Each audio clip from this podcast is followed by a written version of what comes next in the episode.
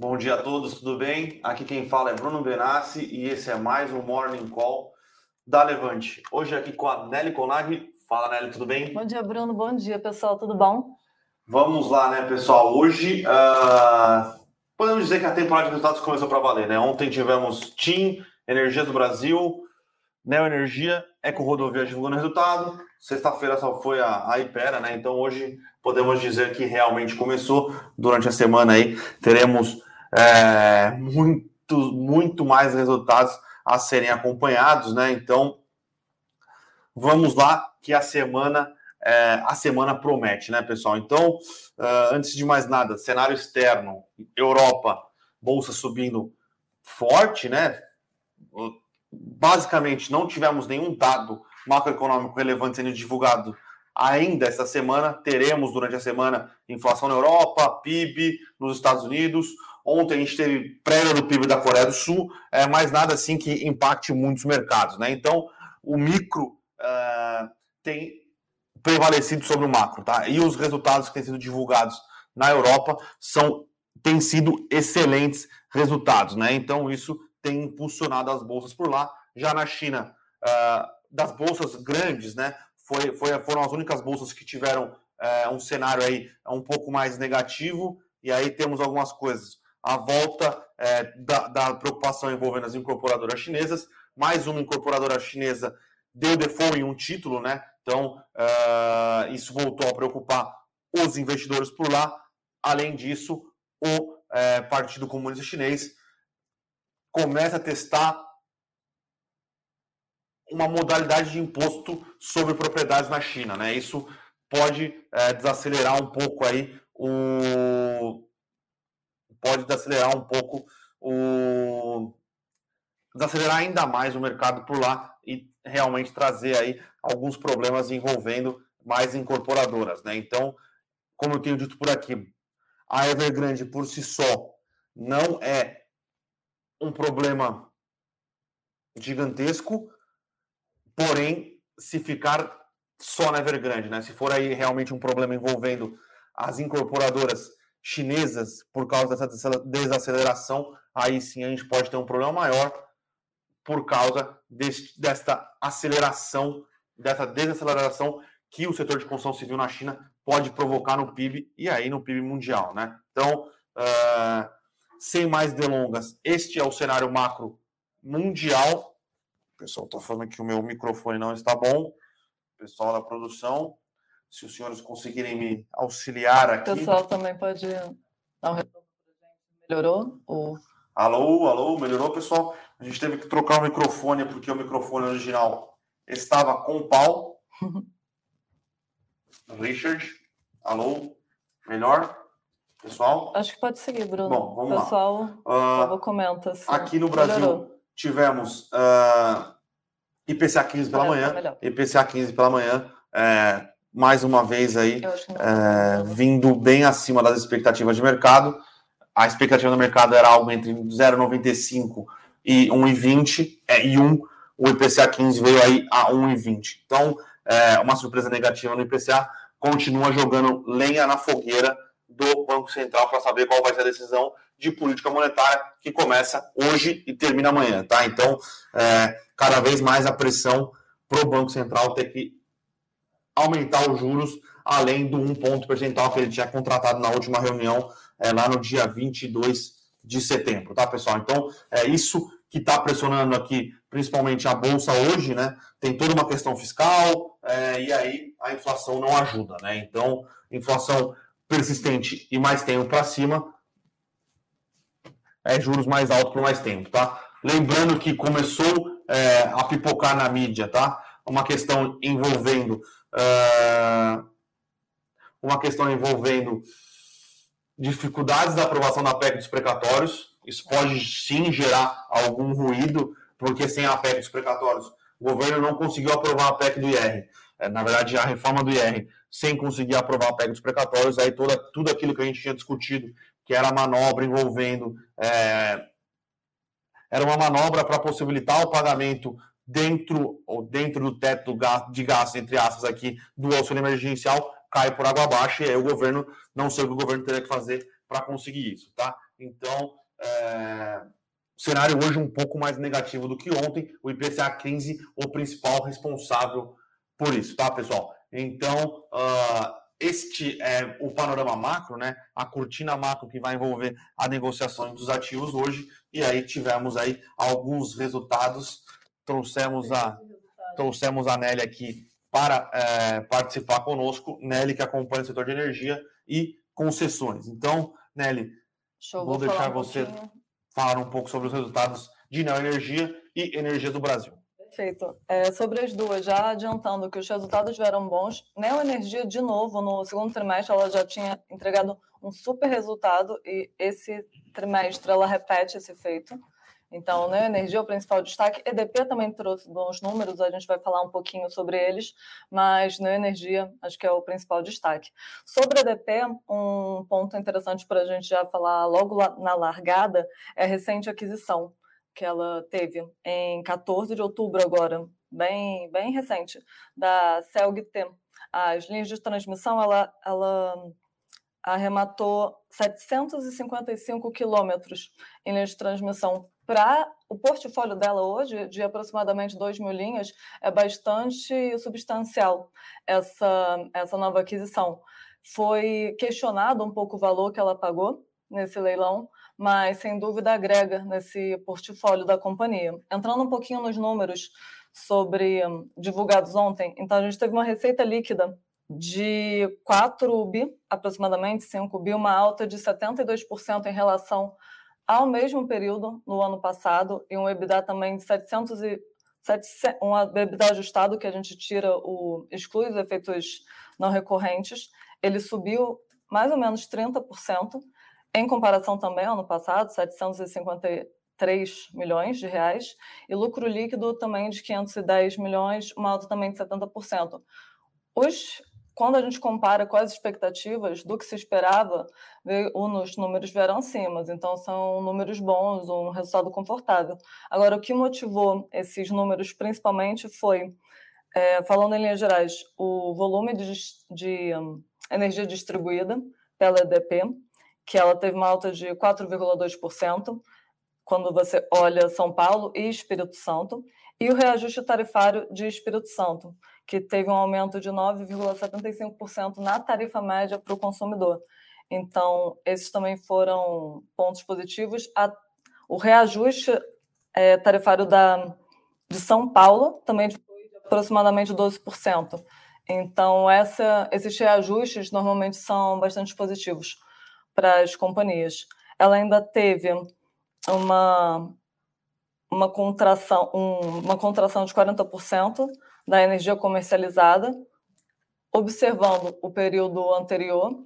E um outro ponto interessante também que saiu em fato relevante foi o anúncio do cancelamento de 25,7 milhões de ações da companhia e um novo programa de recompra em que ela em que poderá adquirir até 23 milhões de ações nos próximos meses. Então, além do resultado divulgado da companhia, bons números, então uma surpresa positiva, ela veio com esse fato relevante, anunciando tanto cancelamento quanto o novo programa de o novo programa de recompra. Em relação à compra do ativo, como foi algo muito recente, a gente ainda não vai ver refletido no nesse resultado de curtíssimo prazo, foi foi 14 de outubro, mas os próximos a gente já deve ver a incorporação da CELG-T nos resultados. Ela, ela, tem feito uma reciclagem, não tem? Eu, eu lembro que ela, ela comprou a CLT e vendeu uma outra linha de transmissão. Sim, ela vendeu. Não, ela vendeu, ela acho foram caro, três. Né? Vendeu, ela Quer dizer, foi, vendeu caro, ela vendeu, ela vendeu bem, né? três ativos de transmissão. Era o chamado lote 24 no Espírito Santo e o lote 711. É, foi, também foi no último dia 19. Sim, ela sim. tem feito essa reciclagem e o que a gente vê também da DP é a participação dela nos últimos leilões.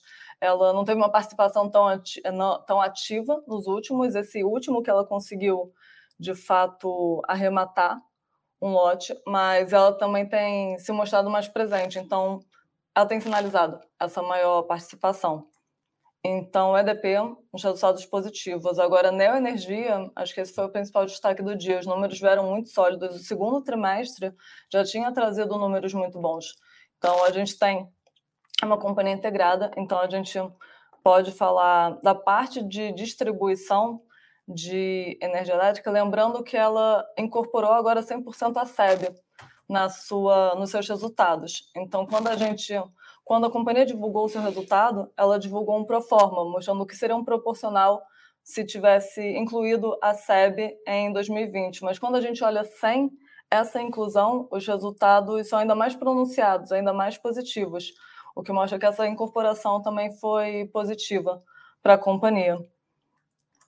Outros pontos interessantes da gente comentar é parte de geração hidrelétrica um pouco mais um pouco mais sofrida, como que a gente tem observado no setor, mas extremamente compensado pela geração térmica. Acho que uma teve uma alta de mais de 300, 4, quase 400%, 385% é, superior à geração térmica quando comparado ao mesmo período do ano passado. Então, é o que a gente está vendo no uhum. atual momento, as térmicas 100% é, despachando na maior parte do tempo e isso se revertendo numa maior geração térmica. Então, para as companhias que têm essas geradoras, isso tem se mostrado bastante positivo. Ainda também temos sobre a geração eólica da companhia, esse também é um ponto interessante. Ela entrou aproximadamente 184 megawatts no complexo de chafariz, complexo de chafariz. Então isso também impulsionou a geração a geração eólica no período. Então, esses também foram pontos bastante positivos. E sobre o resultado econômico da companhia, que também veio bastante elevado comparado ao ano passado, principais destaques foram reajustes tarifários, principalmente da Coelba, Concerne e Electro, que são distribuidores da companhia, revisão tarifária da Anel Pernambuco e novo valor de reposição, que é um valor a receber pelos ativos do ao final do contrato de concessão. Então, números da Neoenergia vieram excelentes. Esse a gente já deve esperar um resultado, talvez uma, talvez uma, um impacto mais direto no preço das ações da companhia no curto prazo. A gente observou isso no segundo trimestre, quando ela divulgou os resultados dela, que vieram muito bons, e provavelmente a gente deve ver. A ação caiu, acho que um pouco nos últimos dias, mas ela, como boa parte da bolsa, mas ela deve mostrar, ela deve refletir um pouco esses bons resultados sobre neoenergia, ela tem eletro, electro né, que é um, é um supra-sumo de eficiência, eu diria, né? É, mas ela tem melhorado a eficiência operacional, né? É perda de energia, né? Na, no, nas outras Sim. concessões que ela rematou, né? Isso no longo prazo é importante porque permite que ela vá reaumentando a, a tarifa, né? Porque se você não se você não tem um nível de eficiência energética ok, você tem penalidades na hora de fazer é, as renovações tarifárias, correto? Perfeito. Correto. E sobre essas perdas, que a gente categoriza em perdas técnicas e não técnicas, e a gente e o regulador, a ANEL, ela passa uma meta regulatória do quanto as companhias devem atingir. Então, as duas empresas, as duas distribuidoras menos eficientes do grupo, a Coelba e a Pernambuco, o que a gente vê é que elas seguem uma trajetória de contração, que elas estão cada vez mais se aproximando dessas metas regulatórias, então o que é um ponto positivo para a companhia. Então, para a energia, bons resultados, acho que dá uma expectativa positiva para as próximas para o setor, mais precisamente quem tem geração térmica, acho que a gente pode esperar bons números, de modo geral.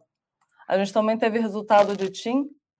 Posso só pontuar os principais pontos? Claro, TIM aqui, se quiser. A gente fala só Beleza. dos principais pontos. Acho que TIM veio bem em linha com as expectativas do mercado. É, o principal destaque na parte de infraestrutura foi de fibra ótica.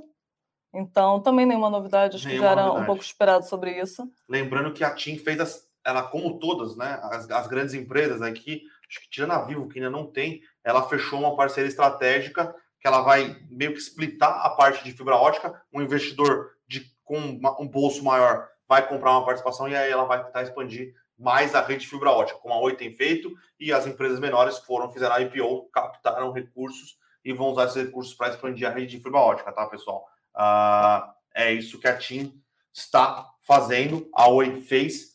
A telefone que eu acho que ela ia fazer, eu não tenho certeza, eu, eu vou confirmar, obviamente, quando a gente estiver olhando mais de perto o resultado, mas hoje em dia, essas empresas, o business, cresce relativamente estável no móvel, e onde eles estão tentando expandir mais ainda é na, na questão de fibra ótica, né?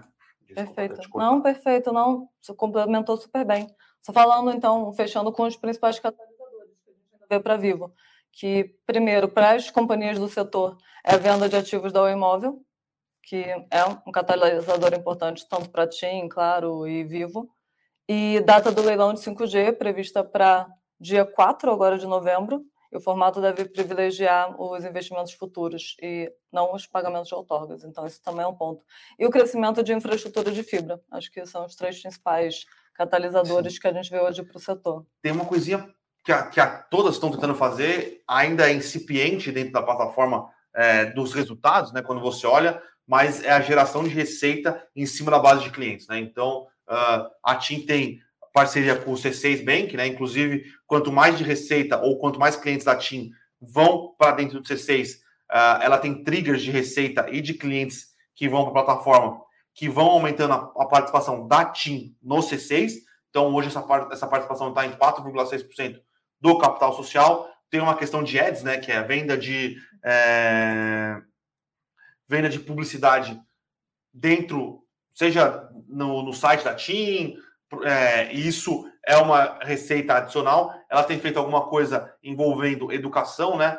Ela fechou parceria, eu não lembro se foi com a Cogna, uh, mas ela fechou uma parceria para usar a base de clientes dela para vender cursos de AD, é, ou mesmo cursos online, é, ou mesmo curso presencial. Então, é uma tentativa dessas, é, dessas empresas de telecomunicações, né? Oi e Vivo, na verdade, Vivo e TIM, que tem uma base de clientes muito grande para tentar remunerar é, ou tentar fazer com que essa base de ativos de cliente gerem receitas é, para a empresa. Ainda é bem incipiente dentro do, do, do, resultado, mas é algo que eles vêm tentando trabalhar é, e a TIM eu acho que tem é, conseguido aí com o C6. A parte de educação é nova, é, mas é algo que eles vão tentar aí é, nos próximos anos é crescer em fibra, crescer o, o ticket médio é, do ou migrar pré-pago para pós-pago, né? E aí aumentar o ticket médio desse cliente pós-pago e tentar monetizar essa base de ativo, né? Lembrando que é muito importante a gente ficar atento no pré-pago. A TIM fala no resultado dele que ano contra ano o pré-pago diminuiu, né? A receita e essa diminuição de receita do pré-pago tem a ver com o cenário macroeconômico mais desafiador. Lembrando sempre que quem utiliza pré-pago uh, é, é, baixa renda e com inflação, desemprego e juros, bate muito é, na renda disponível para outras atividades. E aí o cara vai cortar a internet, é, o cara vai tentar migrar para um plano pré-pago um pouco mais barato. Então, é, é um indicador até um indicador antecedente de de PIB. Não, não necessariamente assim tão, uma... tão em linha, mas é algo que começa a chamar atenção. sim. Perfeito. Acho que de cenário ainda de mercado local, ainda de cenário corporativo, a gente tem resultado de corredovias. Esse veio diferente das demais, acho que um resultado um pouco mais neutro, bem em linha com o que o mercado esperava para as principais linhas. Então, receita, EBITDA, EBITDA ajustado, então ele veio bem em linha se beneficiou do aumento do tráfego de carros no, na maioria dessas rodovias, então esse foi um ponto positivo. Agora, do lado negativo, a gente vê uma contração maior na margem, então isso já, isso já pesou um pouco o efeito para o resultado. Já esse já não deve ter uma reação tão, tão imediata no preço das ações da companhia. É, sobre um trigger interessante para a gente ficar atento, isso, é o leilão da Nova Dutra, acho que acontece essa sexta-feira. Sexta-feira. Essa sexta. Então, um trigger importante para a gente é acompanhar em relação às empresas do, às empresas do setor. Essa vai ser a guerra da carne, né? Podemos Sim. dizer assim que vai ser a guerra da carne. Todos os players do setor, inclusive a CCR, que é o atual é... E a favorita para levar também. Hã? A favorita, sim. A favorita para levar. Ela, mas... ela toca a Dutra desde 1997. Né? Então, então, ter esse conhecimento faz, faz ela ser a favorita, mas não apenas por. Não, não, não é esse fato que faz outros competidores não participarem. Sim. Então, sexta-feira é algo importante para a gente acompanhar. É, mas eu, eu acho que vai servir como balizador. Se alguém pagar, por exemplo, o cara pode até ganhar o bid da, da, da CCR é, por pouco. Sei lá, os caras 5, 10, 15%, ok. Agora, se o cara bidar 50% acima do que Sim, você dá... ganhou, pode ser um trigger negativo, negativo para quem levar. Lembrando que listado, provavelmente, quem vai competir é com rodovias, mas tem o Pátria está de olho, alguns fundos de pensão estão de olho, principalmente fundos de pensão é, estrangeiros. Sim, então, a gente observou é... isso também no mercado de, principalmente energia elétrica, que a gente está visto, a gente tem visto os leilões. Muitos players, não necessariamente do setor, participando, e sobre o que o Bruno falou de balizador, é, mostra muito o apetite de como, dos deságios praticados, o apetite que esses players têm entrado nessas ofertas. Então, por esse ponto, é interessante a gente observar o que, que vão ofertar para sexta-feira. Então, é um ponto interessante para a gente ter no radar. É. Lembrando que a CCR, a Ecorodovias nem tanto, mas a CCR ela foi bem agressiva nos leilões de, de aeroportos. Ela, ela levou vários lotes, né? Levou o lote sul, levou o lote norte ou centro-oeste. Então, ela tem sido bem agressiva. Ela disse que ela vai continuar sendo bem agressiva.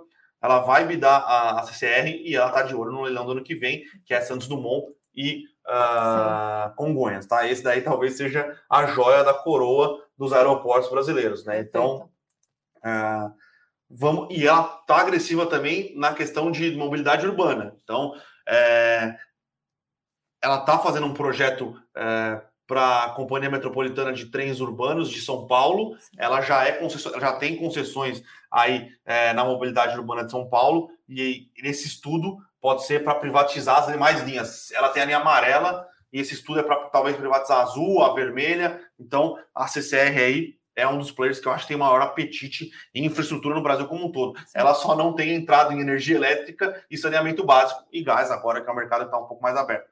Mas tudo que envolve mobilidade, a CCR está bidando e está colocando para dentro, tá? Perfeito. Acho que cenário local, falamos dos principais resultados divulgados ontem. Cenário externo, tivemos Facebook. É, sobre o Facebook, eu vou pedir a, a, a pedir uma licença para vocês, senhores Hoje temos Alphabet e Microsoft. Amanhã, Fernandão está aqui com a gente. Já comenta Facebook, Alphabet, Microsoft. Ah, Mas e... já adiantando, os resultados ah, que vieram regulares. Sim, então, o Fernando amanhã vai comentar um pouco mais no detalhe, mas nada muito surpreendente. Sim, parece foram em linhas aí, foi, foi em linha é, com o que era esperado. E aí, sexta-feira, Fernandão vem comentar que quinta-feira à noite sai Apple e Amazon, tá, pessoal? Então, teremos a participação do nosso guru internacional aqui algumas vezes no Morning Call. Hoje a gente estamos só eu e a Nelly, porque foram poucos resultados. Conforme a semana for engrenando, teremos novamente aquele trio tem de dias, analistas aqui. Sim, tem provavelmente, dias que vão vir uma bateria. Sexta-feira então, teremos eu, Fernando e Rodrigo Yamamoto, porque aí tem Facebook, uh, tem Apple e Amazon, tem Vale, Petro, Suzano, Localiza e mais uma porrada de resultados, tá, pessoal? Então, é, saiu o Clabin hoje pela manhã, saiu umas oito e pouquinho. A gente não olhou tão a fundo assim,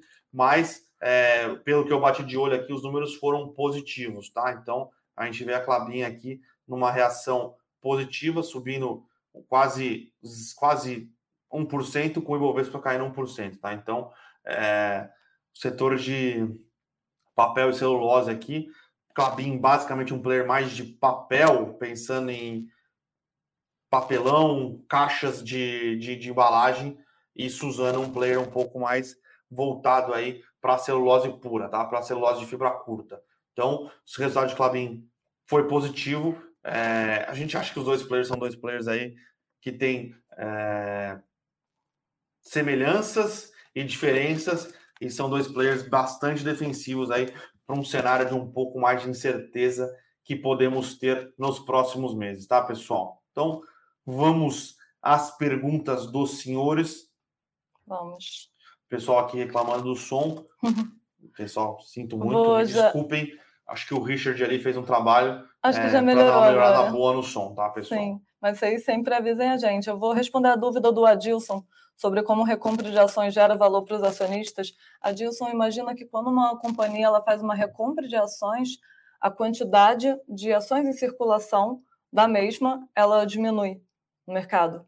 Então, se você é acionista dessa companhia, a sua participação agora, com menos ações em circulação, vai ser maior em relação a ela. Então, nesse sentido, que o acionista ele tem ele tem valor com essa estratégia adotada. Por, pode ser ele pode receber essa essa diferença por a gente chama de cash dividends, dividendos cash ou dividendos tradicionais, mas é uma manobra também para que gera valor ao acionista por por esse sentido, por aumentar a participação dele em relação aos às ações em circulação. Então é nesse sentido que gera valor. Então, sempre que a empresa reportar lucro ou distribuir dividendos, para o acionista ela vai estar distribuindo de uma quantidade maior de dividendos por ação. Perfeito. Nesse sentido. Algumas outras dúvidas? Sobre. A Taesa sai dia 10 de novembro. Dia 10, o resultado. Perfeito.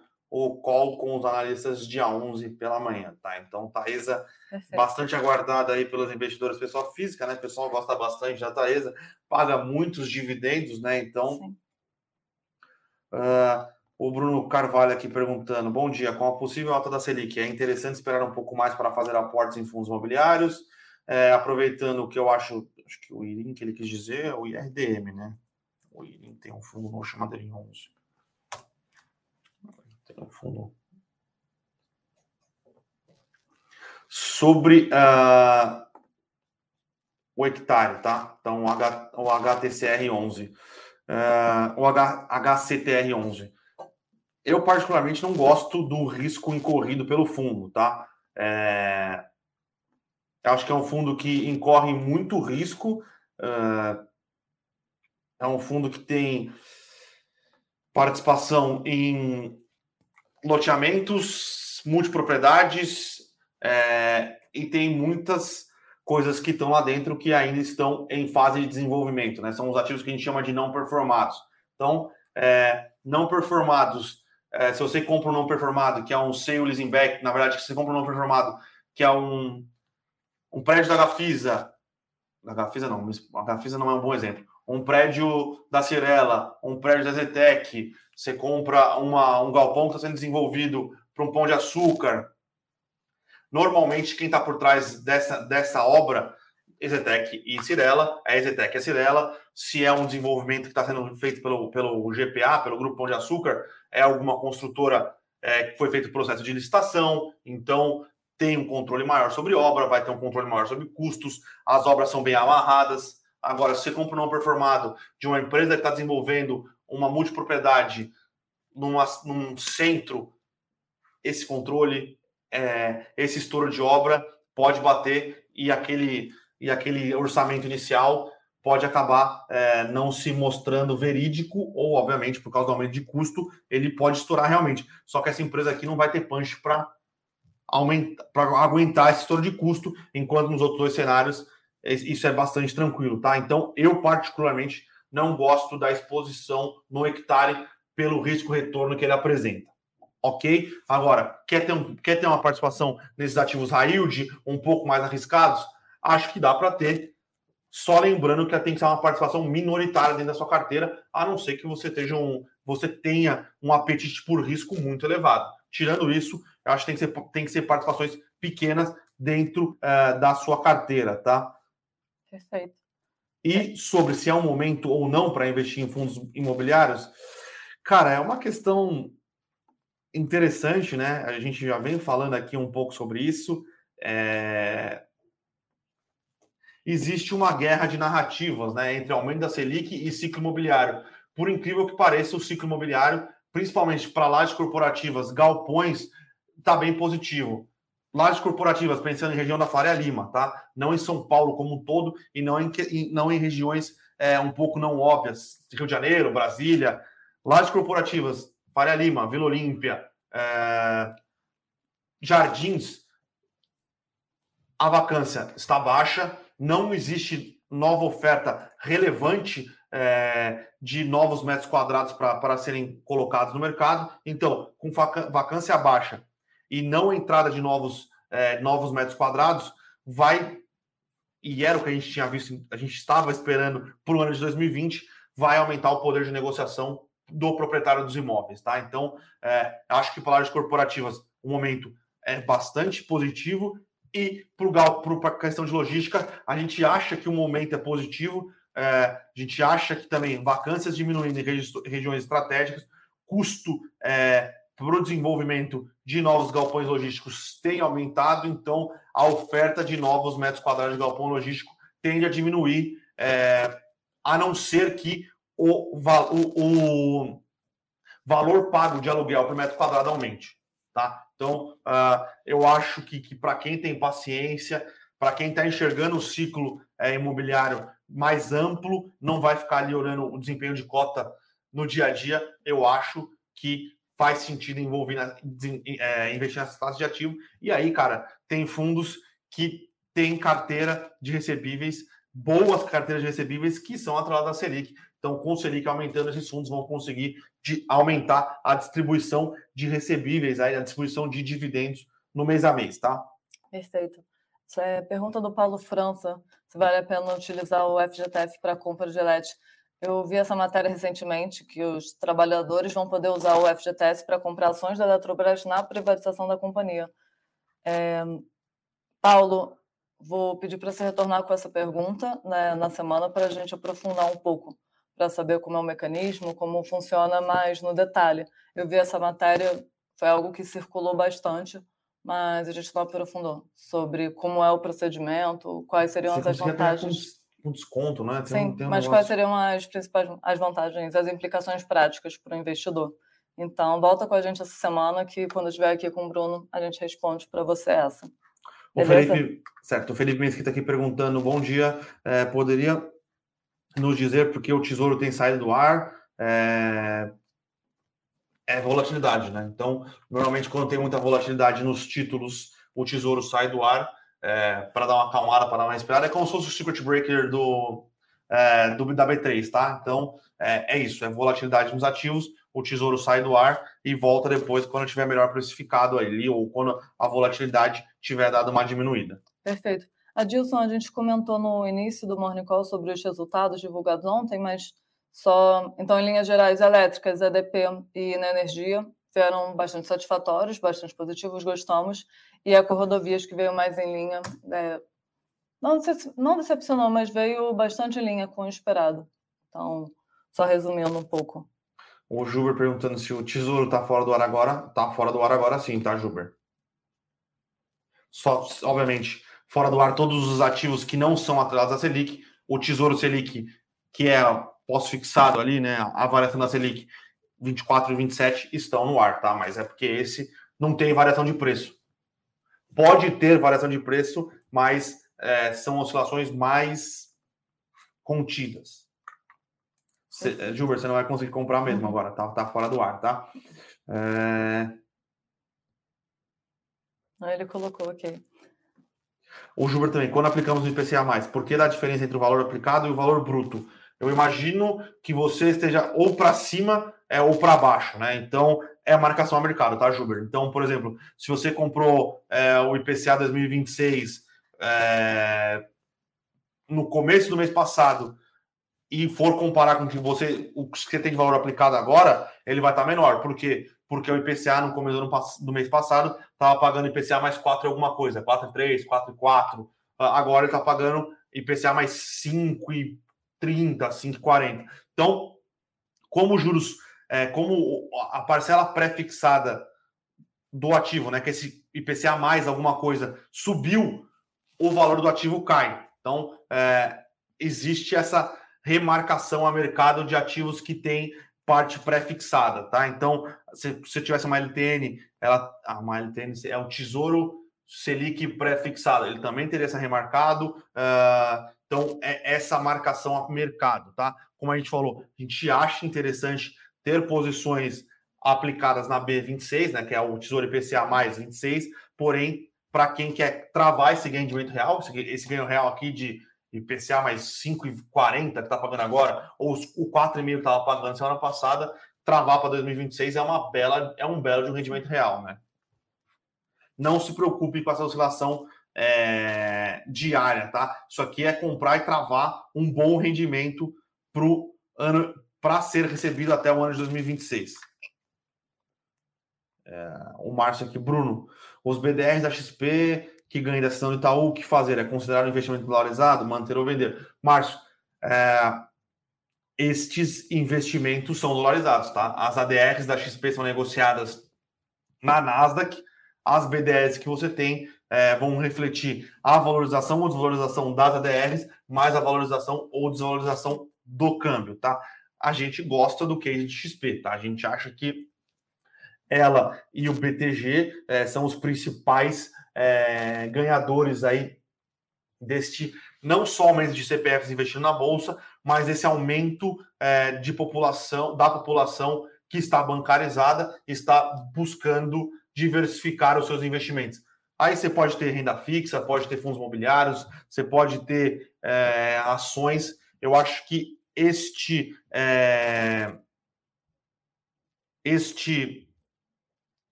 essa é o financial deepening, né? Mas como é que eu traduzo o financial deepening? Esse essa como, mudar, como traduzir também. É, essa bom, essa adensamento, esse adensamento de mais pessoas buscando melhores alternativas de investimentos, o BTG e a XP são os principais players aí que tendem a conseguir abocanhar uma maior, maior parcela do mercado, tá? Acho sim que faz sentido manter essa posição, tá, Márcio? Então, é, é isso. Ótimo. O Márcio com outra dúvida aqui. Bruno, tem um pré-fixado 22, a taxa 7,69. Vai vencer agora em, janeiro.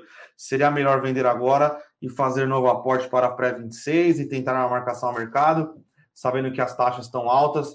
Mas, cara, eu sinceramente é, não mexeria agora, já está para vencer aí é, o seu pré-fixado. E quando vencer, eu não entrarei em pré enquanto a situação não tiver melhor definida, tá? É, não é bom comprar pré-fixado com taxa de juros subindo.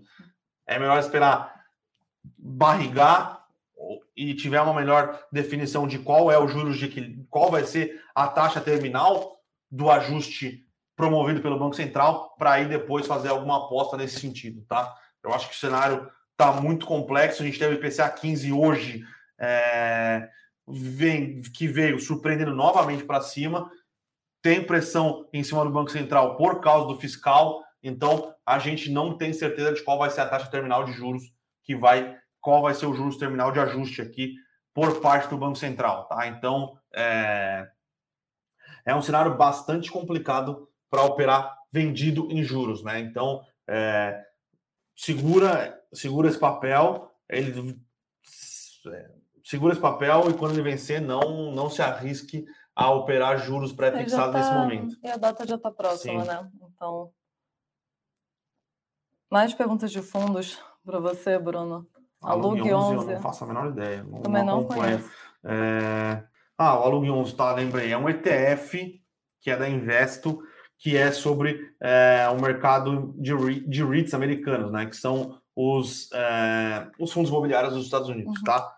É, é um mercado interessante, tá? É, é um mercado que cresce muito lá nos Estados Unidos, mas é um ETF que replica outro ETF. Então ele só compra essas mais cotas. Uma, mais uma forma. É, mais uma, é a forma mais fácil de você ter exposição aos REITs americanos. Então, é, ele compra, se não me engano, o maior ETF que tem nos Estados Unidos, que é o VNQ, que é o da Vanguard, né? É, você vai ter uma exposição ao mercado de REITs americanos no maior fundo de REITs nos Estados Unidos. É interessante, é uma estratégia de, de diversificação interessante, tá? Mas ainda acho que faz mais sentido investir direto lá, tá? Tem menos uma taxa. Porque você paga uma taxa para o VNQ, você paga uma taxa para o aluno que faz todo esse trâmite para você, tá? Ótimo.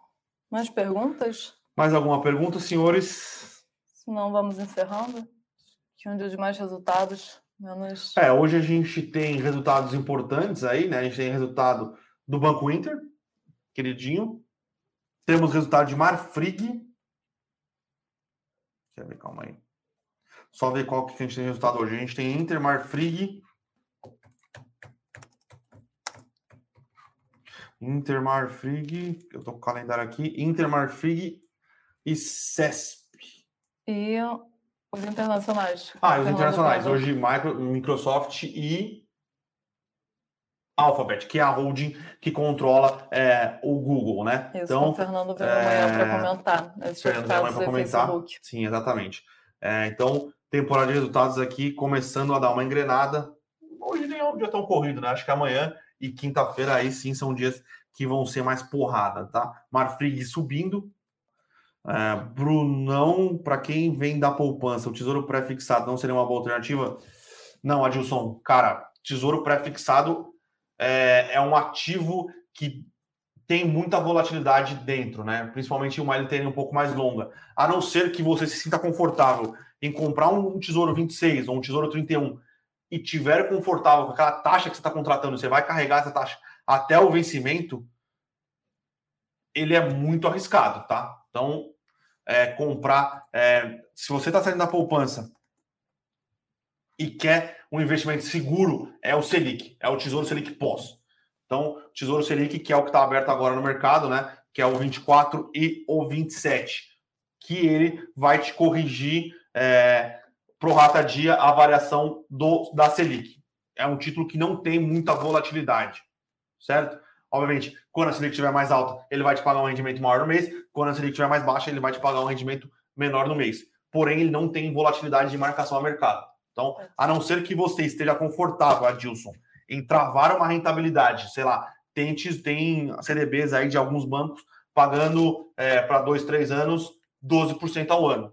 Se você se sentir confortável com essa rentabilidade e não quiser resgatar, tá? Atenção, o dinheiro não é o seu, não é o seu, a sua reserva de emergência.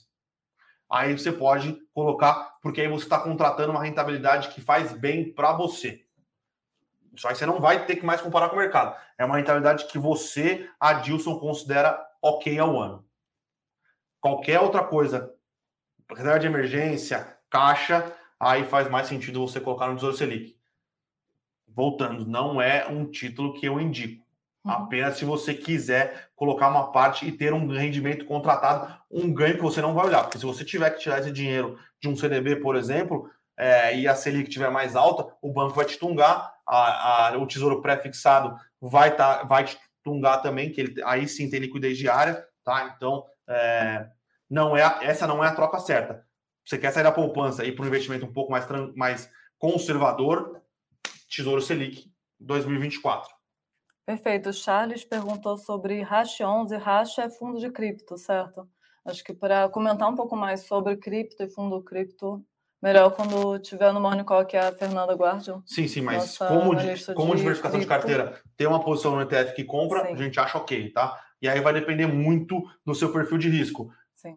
E a Com, Fernanda é mais é, adequada para falar justamente dessa parte do perfil de risco do investidor que quer se expor à, à criptomoeda. Agora, como mais um ativo para diversificação, isso estratégico, é algo que a gente sempre fala e, que acha que faz muito sentido. E é o jeito mais fácil de você se expor a criptomoeda. Você compra um criptoativo, você compra um criptoativo, você compra CTF, CTF faz a compra dos criptoativos, guarda no wallet, faz toda aquela transação um pouco mais complexa que envolve é, o mercado de cripto. É... Quando é o cupom, na verdade é cupom, Felipe, é uhum. Comitê de Política Monetária, tá? Então é com O, é, começa hoje a Começa hoje a reunião, a decisão amanhã pós-mercado. Então, sai sempre às terças-feiras é a reunião e sempre às quarta-feiras saindo decisões, sim. E essa semana é uma semana que tem bastante decisão de comitê de política monetária, tá? Então, a gente tem o BCE tomando é, tendo decisão de juros e o BOD, que é o Banco do Japão, tá? É, o Luiz Carlos perguntando, comentar sobre carnes de China. Luiz, cara, é o que a gente vem comentando aqui já faz algumas semanas, tá? O Brasil, ele é, é, ele suspendeu a exportação de carne por causa de casos de vaca louca.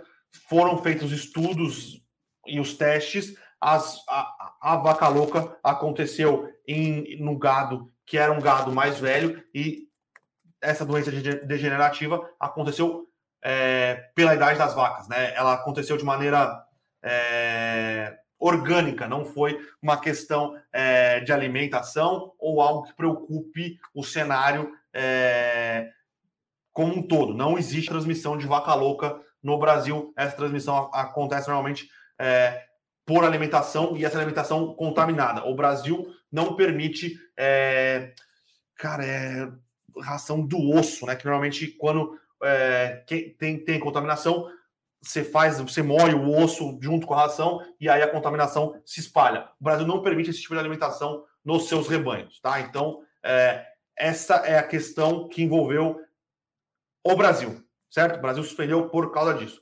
Os testes foram feitos, alguns países, a maioria dos países, inclusive, já falou: pô, beleza, Brasil, estamos de acordo, pode voltar a mandar carne aqui que a gente está com fome. A China está segurando, porque é a China.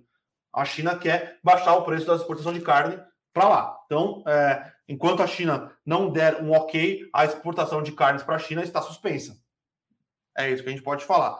Mercados que têm maior exposição à China, Minerva e JBS em partes, tá? JBS ela tem uma parte da receita de exportação para a China, mas não é tão relevante quanto a Minerva.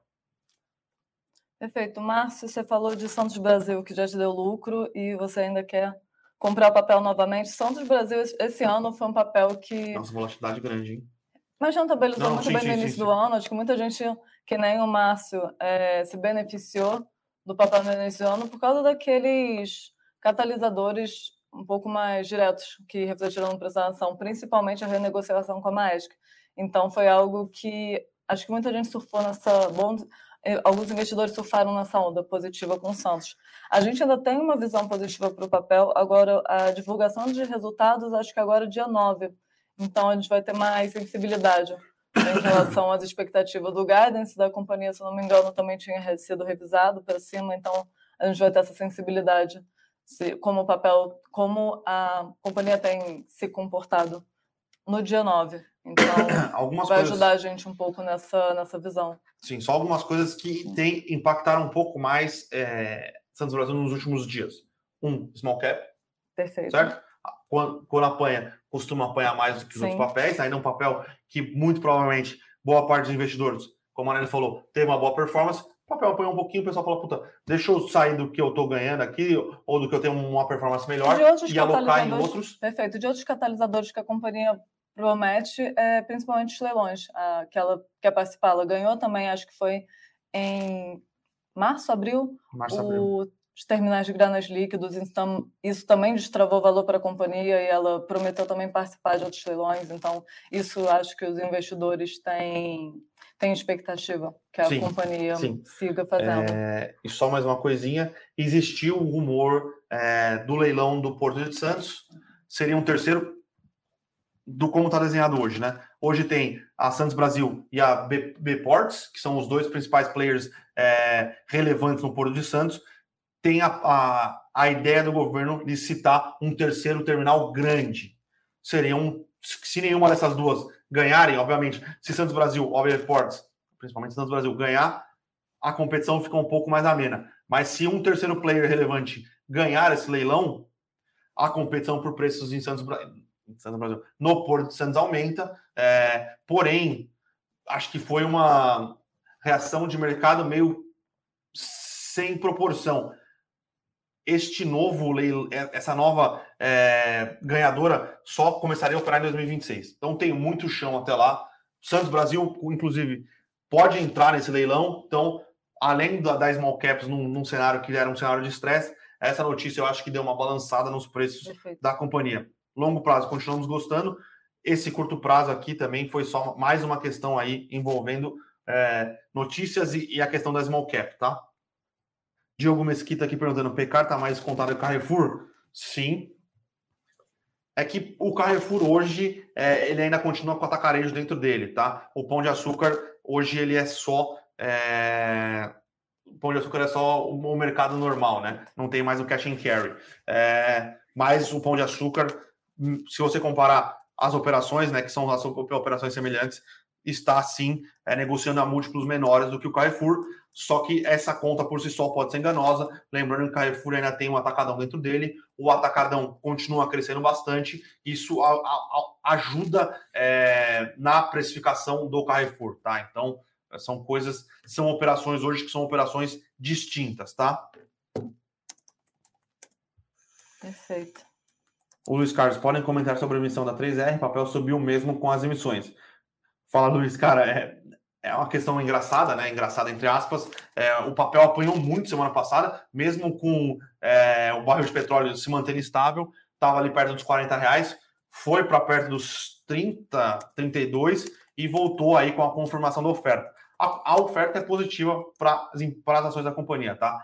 A empresa vai utilizar estes recursos para quitar né, os postos de petróleo é, que ela vem adquirindo da Petrobras. Né? Então, é, ela vai basicamente dobrar o a, o seu, a sua produção de barris por dia com essas aquisições que ela vai fazer da Petrobras. Então, na teoria, a companhia teria que dobrar de tamanho.